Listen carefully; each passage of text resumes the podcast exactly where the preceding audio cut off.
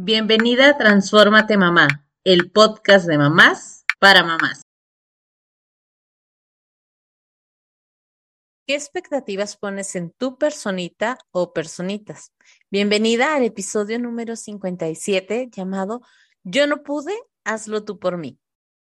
Este tema me hizo pensar muchas cosas y plantearme varias preguntas, ya que tener expectativas se encuentra presente en todo momento de la vida o sea, con la pareja, con las amistades, hasta con el, el servicio que vamos a recibir en algún lugar. Sinceramente, siempre tenemos expectativas sobre las personas, sobre las cosas, los acontecimientos. Entonces, es bueno tener expectativas para nuestras personitas, pero antes de adentrarnos en el tema de lleno, vamos definiendo qué son las expectativas. Y ahora sí me voy a poner a sacar aquí el diccionario y todo para ver qué dice la RAE sobre esto, que es la esperanza de realizar o conseguir algo o la posibilidad razonable de que algo suceda. Entonces, creo que es normal y hasta considero imposible no esperar algo de nuestros hijos y de las personas en general. Ahora bien, he leído que se deben de tener expectativas razonables y buenas y con esto logramos alentar la autoestima de las personitas. O sea, sí está bien tener expectativas porque, como lo estoy diciendo, creo que hasta cuando vamos a algún restaurante o algún lugar, si te han hablado muy bien del lugar, pues tienes ciertas expectativas y ahora hasta puedes revisar qué es lo que dicen del servicio, qué es lo que dicen de la comida, de la calidad. Creo que cada vez también nosotros tenemos un punto para decir, ¿esto es razonable o no para mí? Hasta cuando vamos a un hotel, ¿no? Ya que puedes saber qué esperar. Ah, todo está muy bien, pero el servicio es así. O las camas están muy duras. O bla, bla, bla. Con ese tema de nuestros hijos en particular, yo también quiero que mis hijos sean personas pues respetuosas, autónomas, amorosas. El clásico, quiero que sean felices. Sí, quiero que sean felices. Quiero que cumplan sus sueños y en este último punto es donde más quiero que profundicemos en este momento, en el de que cumplan sus sueños, porque aquí es lo que tiene que ver si son sus sueños o los de nosotros. Y cuando damos respuestas como todas estas cosas que queremos que sean o tengan, es momento de pensar si la respuesta de ser respetuoso, amoroso, que cumplan sus sueños, lo estoy poniendo como referencia de lo que esto significa para mí. Porque tal vez para ellos el ser felices, el ser respetuosos y el ser autónomos o lo que sea, tiene otra como otra escala, ¿no? En su manera de pensar. La verdad es que, como saben, me gusta mucho el tema de la lectura y esto no lo saco nada más de, de la manga, por decirlo de alguna manera, como decimos acá en México, sino que tomo de referencia el libro que leí hace un tiempo, se llama Tu hijo, tu espejo, de Marta Alicia Chávez, donde menciona que nosotros como padres nos proyectamos en estas personitas. O sea, nosotros nos proyectamos en nuestros hijos. Y no solo habla de las expectativas que tenemos de la vida, sino también de nuestras frustraciones, todos aquellos asuntos de la infancia y la adolescencia que no logramos resolver, todas nuestras necesidades insatisfechas, todos los hubiera hecho, hubiera tenido, hubiera, los miles de hubiera, y todas las áreas también de luz, como lo dice la autora también tenemos esta parte de luz de las expectativas, las, ah, todas las cosas buenas que también hay dentro de nosotros,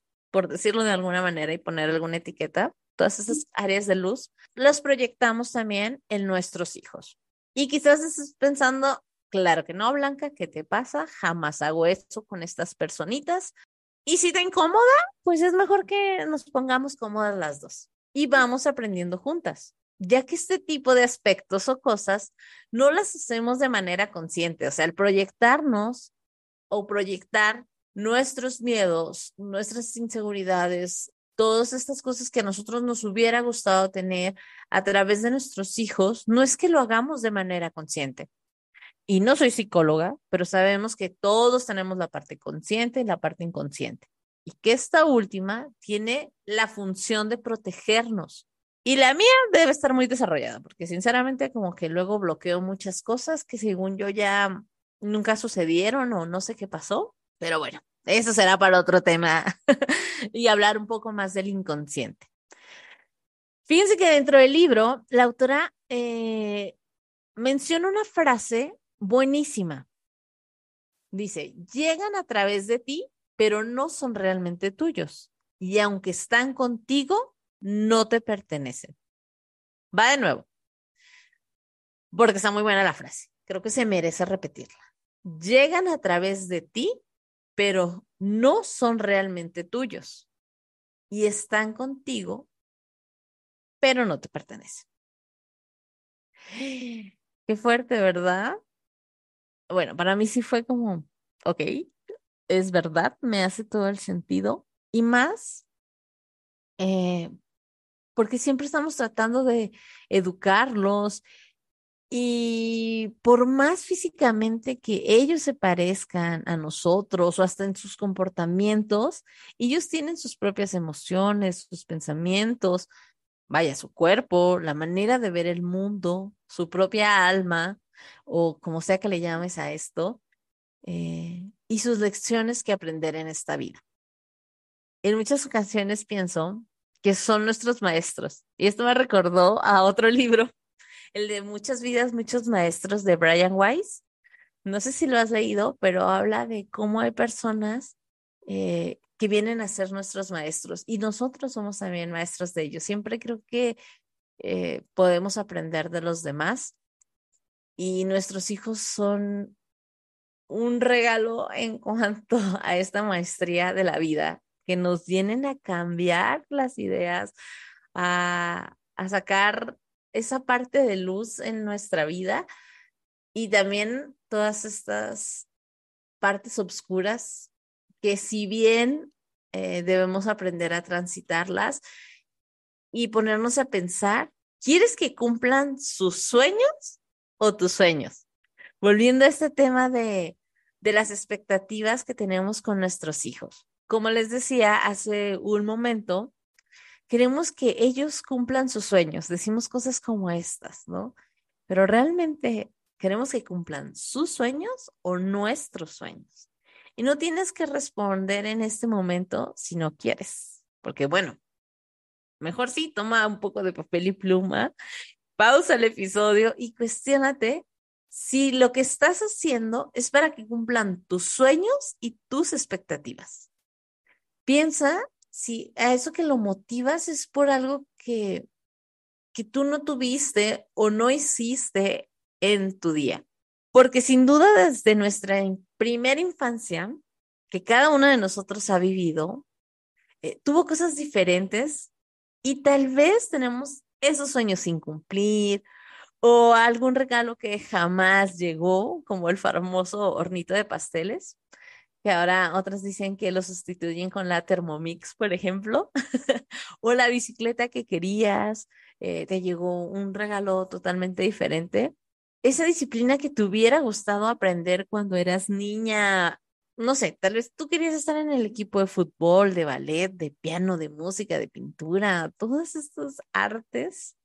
Y ahora de manera inconsciente tratamos de llenar ese espacio que quedó vacío en nuestra vida, pero no lo hacemos con nosotros, sino lo hacemos a través de nuestros hijos. ¿Esto te suena? ¿Te hace sentido? piensa en qué cosa no hiciste eh, cuando eras niña o no tuviste oportunidad, porque tal vez las condiciones de tu vida eran diferentes y tal vez, no sé, eran dos hermanos y pues no, no podían ir todos a un colegio particular y ahora tú que tienes solo uno o dos hijos, decides mandarlos a un colegio o una actividad física que siempre soñaste poder realizar pero hay un punto aquí súper importante en el que, claro, que está padre poder darles más a nuestros hijos, pero también es importante que revisemos si esto lo estamos haciendo desde cumplir con nuestras expectativas o si realmente es algo que suena para ellos y que, y que puede llegar a ser beneficioso. Y pasa en muchos aspectos de la vida. También, por ejemplo, al elegir la carrera, o si realmente quieren estudiar o no la universidad. Y no me malentiendan, no es que no estoy a favor de la educación, considero que siempre debemos de seguir aprendiendo o permanecer como aprendices en esta vida. Pero imagínate que tú no pudiste ir a la universidad por falta de dinero o porque en ese tiempo solo con una carrera técnica era suficiente. Recuerdo que antes con que estudiaras la secundaria o la prepa ya era como, ah, pues te va a ir bien, ¿no? Y poco a poco las expectativas empezaron a subir y decir que no, es necesario terminar una carrera o estudiar la universidad.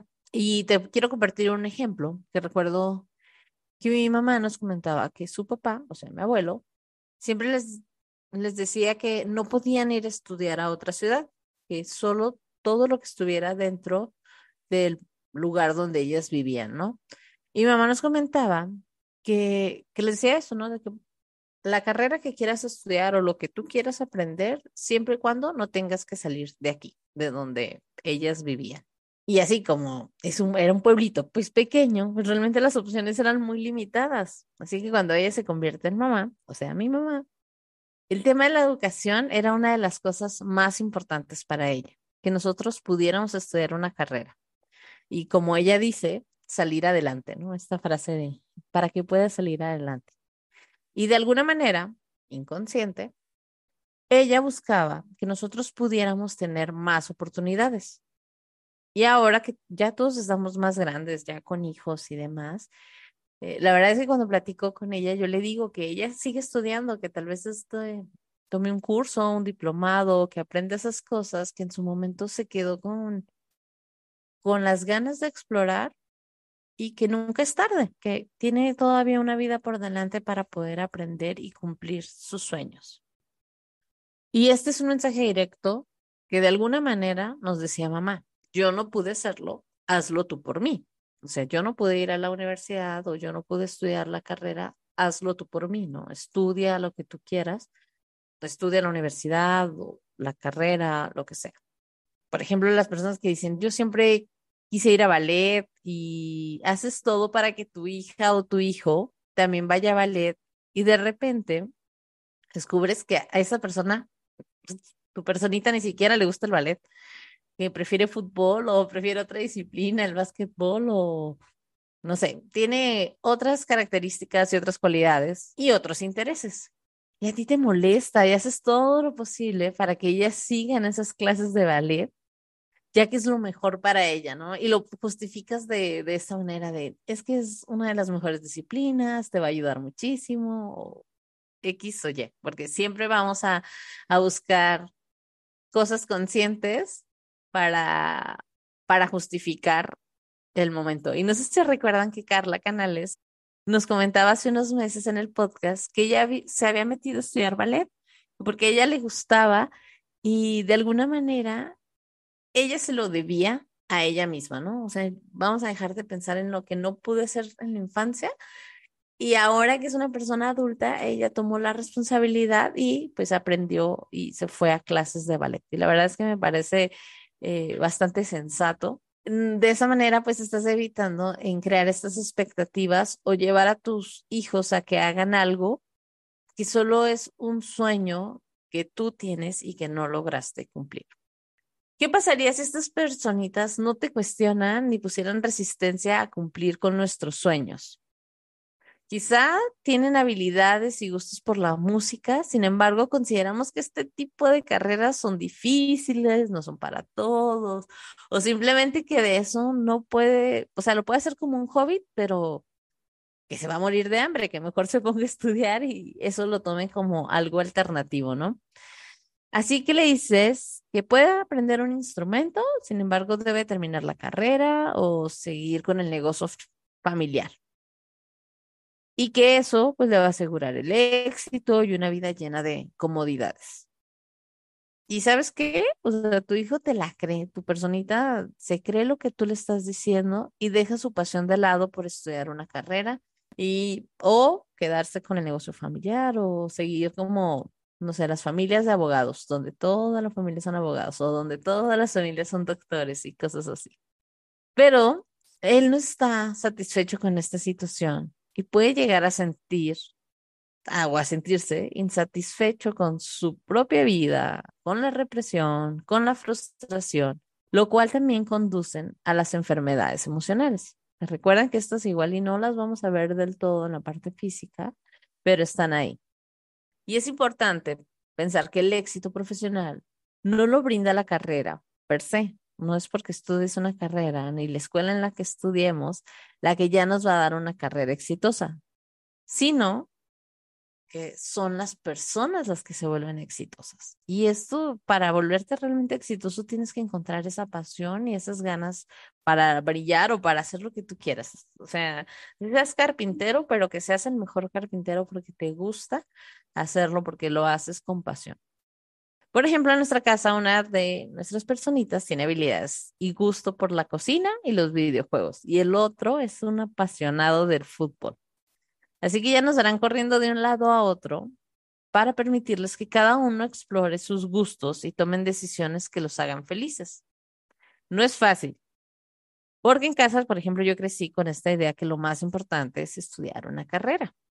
Sin embargo, sigo aprendiendo de, de estos maestros, tratando de guiarlos y aconsejarlos sin caer en el forzarlos, presionarlos o condicionarlos para que tomen el camino que para nosotras como mamás creemos que son lo mejor para ellos. Quizá te ha tocado escuchar, o te dijeron, o lo has dicho algo como, si haces eso, ya no te voy a querer o ya no te voy a hablar. Y creo que es súper importante porque no solo es en el tema de las carreras en particular, sino o con nuestros hijos en el día a día podemos caer en este tipo de chantajes y es importante no condicionar el amor a, nuestras, a nuestros hijos, a nuestras personitas, por las decisiones que ellos tomen, porque el poder apoyarlos y enseñarlos a que ellos tomen decisiones y que también aprendan a, a las consecuencias que esto puede tener de sus actos es bastante importante. Y si sientes que estás presionando o que ya el tema es motivo de molestia para tu hijo, es el momento de evaluar y mirar hacia adentro. Revisa y sin juzgar, solo observa. Esto trae que estés más preparada para reconocer también tus equivocaciones y los patrones de conducta que tal vez ni siquiera había sido tan consciente. Eh, si sale el tema otra vez de la carrera, por ejemplo, quienes están ya en ese punto con los hijos que están eligiendo carrera y si hablar de ese tema es motivo de molestia para ellos y para ti, para toda la casa en general se pone como tensa, entonces creo que es el momento de evaluarte si estás presionando demasiado con esta situación en particular y mejor poder pues tomar otro camino porque aunque somos sus mamás, no tenemos el derecho de exigir, ni siquiera esperar que sean ellos una extensión de nosotros. Ser conscientes de la hora y de cómo estamos actuando frente a ellos cuando nos están compartiendo estos sueños que ellos tienen. Aquí lo importante no nada más es como hacernos conscientes, sino que también te quiero compartir algunas herramientas para cuando el plan de vida de nuestros hijos se esté formando, y el de nosotras no sean tan compatibles con las cosas que nosotros esperábamos de ellos, pues podamos encontrar este punto de equilibrio entre apoyarlos y saber que, que ellos deben aprender también a tomar sus decisiones. De hay cuatro puntos bastante importantes, que número uno, hay que aprender a reconocer su individualidad. Y hace unos días escuchaba un live de Diana de Adolescencia Positiva que comentaba que en ocasiones eh, tratamos a nuestros hijos como, vaya, como tratamos a nuestros hijos, pero que mejor los tratemos como si ellos fueran extraños o otras personas o menos como nuestros hijos. Y, y ponía un ejemplo ella, ¿no? De que en el caso de que tu hijo llega y te cuenta de su eh, que terminó con su novia que está muy triste y tal vez tú comienzas a decir algo como, pues es que es obvio, tú nunca le llamas, es que no estás para tener novia en este momento, eh, o la tratas con mucha indiferencia, o eh, no te enganches con eso. vaya, las frases que tú le puedas decir a tu hijo cuando llega y te comparte alguna situación que está pasando. Y dice, pero piensas si llega tu amigo o tu compañera de trabajo o cualquier otra persona diferente a tu hijo, ¿cómo le responderías si te dice que tiene una decepción amorosa o, o algo así? Dice que normalmente no le hablaríamos igual, o sea, seríamos más compasivos con esta persona, lo escucharíamos, eh, le diéramos otras opciones, pero el hecho de que sean nuestros hijos, a veces caemos más en el regaño y piensas si tú le hablarías igual a, a nuestros hijos como le hablarías a, a alguien totalmente diferente, ¿no? Algún amigo o demás. Y creo que es importante recordar que la educación hay que darla con las herramientas que sean para que ellos puedan ser independientes, autónomos y capaces de resolver sus conflictos. Podemos dar y decirles, ¿no? Como, oye, ¿te puedo dar una opinión? O solamente me lo quieres compartir y yo te escucho, como también aprender a diferenciar de qué manera vamos y qué ellos están esperando de esta plática cuando nos están compartiendo algo. Los el solo hecho de preguntarle qué están esperando a nosotros, si quieren un consejo, si solamente quieren que lo escuchen, o vaya, si tampoco no lo quieren compartir en este momento, el poder darles ese abanico los está ayudando a ser más independientes, autónomos y capaces de resolver sus propios conflictos. El punto número dos es incentivarlos a tener sus propios sueños. Y no sé qué tanto en familia ustedes lo hagan, pero aborden estos temas con familia de qué te gustaría hacer cuando seas grande, darle la confianza a tus hijos y evitemos los comentarios que desacrediten, por más locas que suenan sus ideas, porque es importante crear la confianza. Ah, por ejemplo, hubo una etapa donde pues nuestras personitas aquí en casa decían que querías ser pixeros y astronautas, las dos cosas al mismo tiempo. Y se ponían de acuerdo que entre los dos iban a, hacer pizzas y que uno lo iba a repartir y el otro las iba a cocinar. Y ese era su sueño. y tal vez en algún momento, de verdad es que yo decía, ay, no sé, como por dentro llegaba esto de, ay, ¿por qué no aspiran? Sí, lo de astronauta está chido, ¿no? Pero pixero, o sea, ¿por qué le llama tanto la atención esto? Pero bueno, más allá de caer en juzgarlos o en decirles, no, eso no puede ser, era como, ah, mira, sí, qué padre. O luego puedes tener otras personas que entreguen la pizza y demás. Pero no, eh, ellos en ese momento les llamaba la atención, pues, repartir la pizza, ¿no? Entonces, incentivarlos a crear sus propios sueños y que en este, en este tema de incentivarlos, también ayudarlos y guiarlos. No importa qué tan pequeños o qué tan grandes esté, estén ellos, es irlos orientando, preguntándoles, eh, oye, ¿cómo vas con esto? ¿Cómo vas con tus sueños? ¿Cómo vas con esta idea que tenías de aprender X cosa? ¿Te sigue gustando? ¿O ahora quieres explorar algo diferente? Poder tener este momento y hablar de estos temas con nuestros hijos. El punto número tres es no sobreprotegerlos. Dicen por ahí que algunas mamás quieren tener a sus personitas en una burbuja. Sin embargo, cuando les quitamos las oportunidades de aprender o de resolver sus propios conflictos y madurar, y madurar no estamos ayudándoles a que sean responsables de sus actos y que aprendan a tomar decisiones. Y entre más protegemos a nuestros hijos, entre más estamos ahí como el foco sobre ellos en todo momento, pues les estamos alejando herramientas que ellos deben de aprender a, tener, ¿no? Como cuando vas al parque y el niño se cae, y no sé si a ustedes les pasaba como que de repente el niño te volteaba a ver para ver si tú habías visto que se había caído. Y si a mí me tocó de que te hacías a la que no veías y se levantaba y seguía corriendo. Pero si tú en ese momento te mostrabas asustada o salías a, a él era como motivo de llanto. A veces el hecho de estar sobreprotegiéndolos o, o no dejarlos que vivan este tipo de experiencias, y no quiero decir que no los cuidemos y que los dejemos ahí andar como Mowgli a la buena de Dios en la selva, sino simplemente irlos orientando para que ellos también aprendan a tomar sus decisiones, que aprendan sus propias lecciones, que se hagan responsables de sus actos, de las decisiones que toman. Y pueden ser situaciones súper cotidianas las que te permitan que ellos vayan desarrollando pues como este músculo, ¿no? De de si tú estás en este momento jugando y no avanzas con la tarea, pues se va a hacer más tarde y en algún punto no vas a poder ver tal vez la televisión porque va a llegar la hora de bañarte. Entonces, tú decides, o sea, el tiempo que te lleve o lo que estés haciendo. Este tipo como de, de situaciones donde ellos aprendan a tomar decisiones e ir desarrollando pues este, estas ideas. Y el punto número cuatro es valorar su esfuerzo.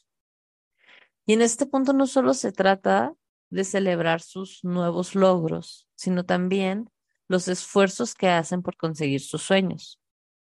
Por ejemplo, si en el partido perdieron, mm, pues trata, y hablo de partidos porque tal vez algo que estamos eh, más en el día a día aquí en casa, pero ponlo en el ejemplo que tú quieras, cuando ganas un concurso o cuando hay un concurso en la escuela o demás, y, y pierden o no logran quedar en la posición que ellos querían.